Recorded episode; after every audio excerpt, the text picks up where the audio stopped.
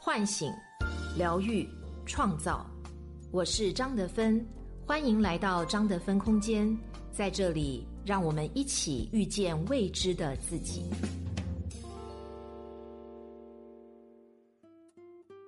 大家好，我是今天的心灵陪伴者舒璇，和你相遇在张德芬空间。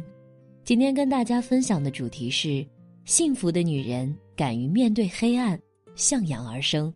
作者 J.K. 不二子。四十二岁的董璇又上热搜了。照片里的她身形矫健，气场十足，笔直匀称的大长腿足足有一米一，网友们都惊呼“女神回归”。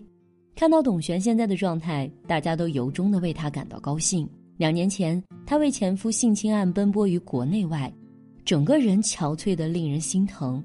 时过境迁，她谈起过往，只是云淡风轻的说了一句：“不依附于任何人。”这个看上去有点柔弱的女子，勇敢面对人生的阴暗面，臣服于人生的各种问题，着实让人佩服。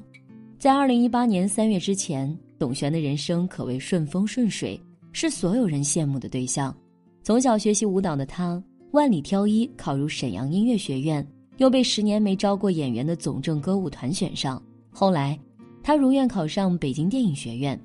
大二时接第一部戏就演女一号，饰演雪花女神龙中清冷美丽的上官燕，让她成了很多八零后、九零后心中的白月光，收获了超高的国民度。二零一一年，董璇和高云翔结婚生子。本来有可能成为当红小花的她，选择了半退隐，过着现实安稳、岁月静好的生活。可是人生不可能永远都是阳光明媚，丈夫的性侵丑闻打破了这种平静。一时间，负面新闻满天飞。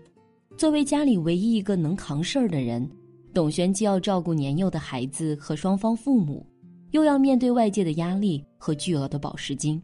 然而，她没有向大众诉苦，只是奔波于国内外之间，只希望早日解决问题。第一次保释被拒，合伙拍的电影无法如期上映，合作方索赔六千万。问题一个接着一个向董璇涌来，而他并没有倒下，甚至没有流泪。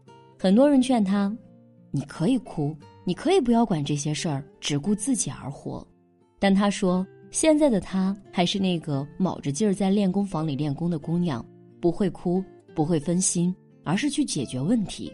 随着调查的深入，高云翔出轨坐实，但董璇仍忙着筹钱帮丈夫打官司，接各种商演和广告代言赚钱还债，甚至在某二手网站上贩卖各种物品，甚至包括怀孕时穿的裤子衣服。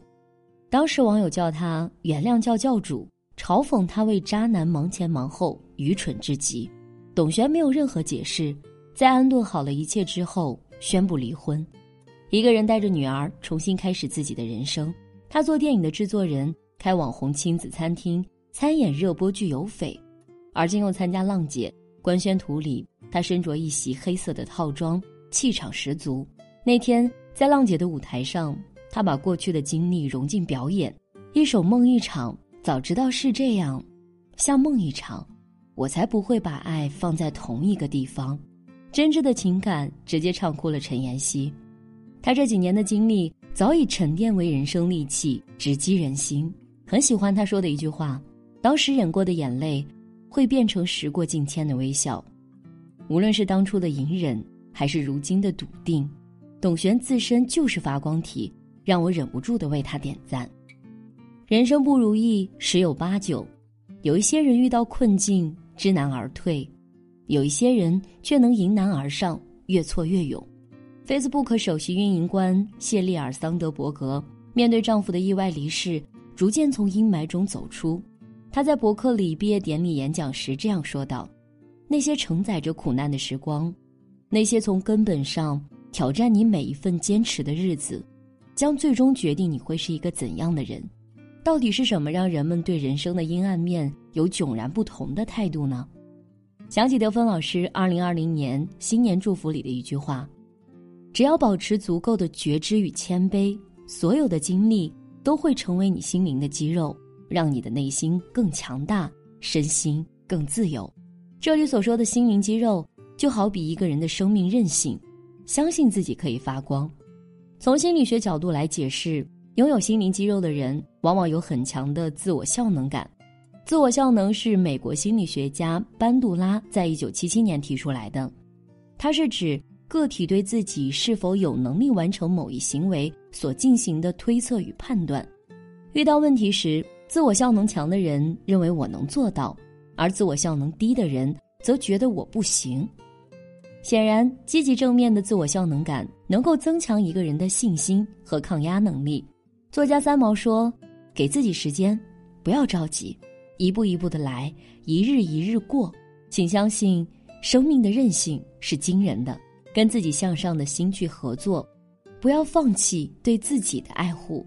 在生活中，很多女人或许没有强健的生理肌肉，但拥有强壮的心灵肌肉。”她们面对人生的一切不如意，不对抗，也不逃避，逆风而行，活出自己的光芒。正如董璇，面对丈夫入狱巨额赔款，不曾退缩，相信自己可以解决一个又一个棘手的问题。心灵肌肉让我们能笑对人生中的各种压力，积极行动，更快的恢复状态，走出至暗时刻，迎向未来。人生路漫漫，有压力是常态。如果说增强身体力量需要锻炼四肢肌肉，那么提高抗压能力就需要增强心灵肌肉。那么我们如何从自己身上开始，让心灵肌肉强壮起来呢？一，接纳阴暗面，不逃避和恐惧。凡是抗拒的都会存在，只有那些有勇气去经历自己生命中的每一个发生，去观察每一个存在的事实的人，才能在生命里。开始拥有智慧，他们直面现实，实事求是的面对眼前的困难处境，尽可能利用身边的一切资源应对困难、解决问题。就像董璇，经历了被出轨、离婚、巨额负债等一系列的人生至暗时刻，依然勇敢的选择重新开始，乘风破浪，追求美好的生活。脱口秀女王奥普拉在我坚信一书中也曾说：“我坚信。”所有障碍都有意义，能否敞开心扉，从这些挑战中学习，就是成功与被困之间的差距。那些打不倒你的，终将使你更强大。二，培养我能行的自我效能感。道格·亨施在《心理韧性的力量》中分享了两种增强自我效能感的有效方法，值得借鉴。一是发现并充分运用你的心理优势。心理优势包括你独有的感觉、情绪和行为，这些优势会让我们在逆境中更好的管理自己，并建立自信的内在信念。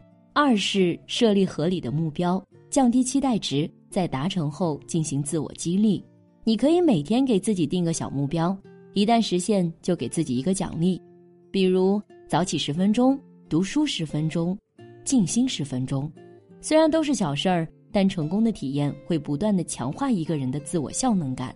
三，常怀感恩之心，随时创造更喜悦的自己。董璇在星空演讲里说：“与其说我命好，不如说我是心态好；与其说是心态好，不如说我对自己得到的一切始终心存感激。当你用一份感恩的、珍惜的心对待自己得到的每一个机会、合作的每一个伙伴的时候。”你得到的回馈也是积极的、美好的。的确，感激他人能够给自己带来幸福感，而幸福感越强的人，在面对挫折的时候就越坚定，抗压能力也越强。德芬老师就说过，要想活出一个全新的自己，最好的办法就是学会接受自己内心的阴暗面。只有这样，我们的人生才会真正开始改变。深以为然。追寻过的人最了解何为放下，大悲过的人最体悟何为慈悲，软弱过的人最明白勇敢的真谛。生命的智慧之所以能最终成为生命的一部分，是因为我们在每一个过程和每一个经验中都带着清醒的觉察。人生路上，愿你我能成为那盏明灯，照亮自己的人生，也带给周遭人温暖。在这一地鸡毛的生活里，也能内心充盈，向阳而生。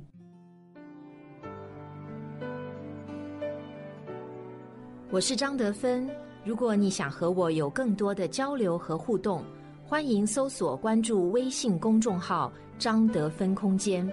心灵之路上，我会和你一起成长。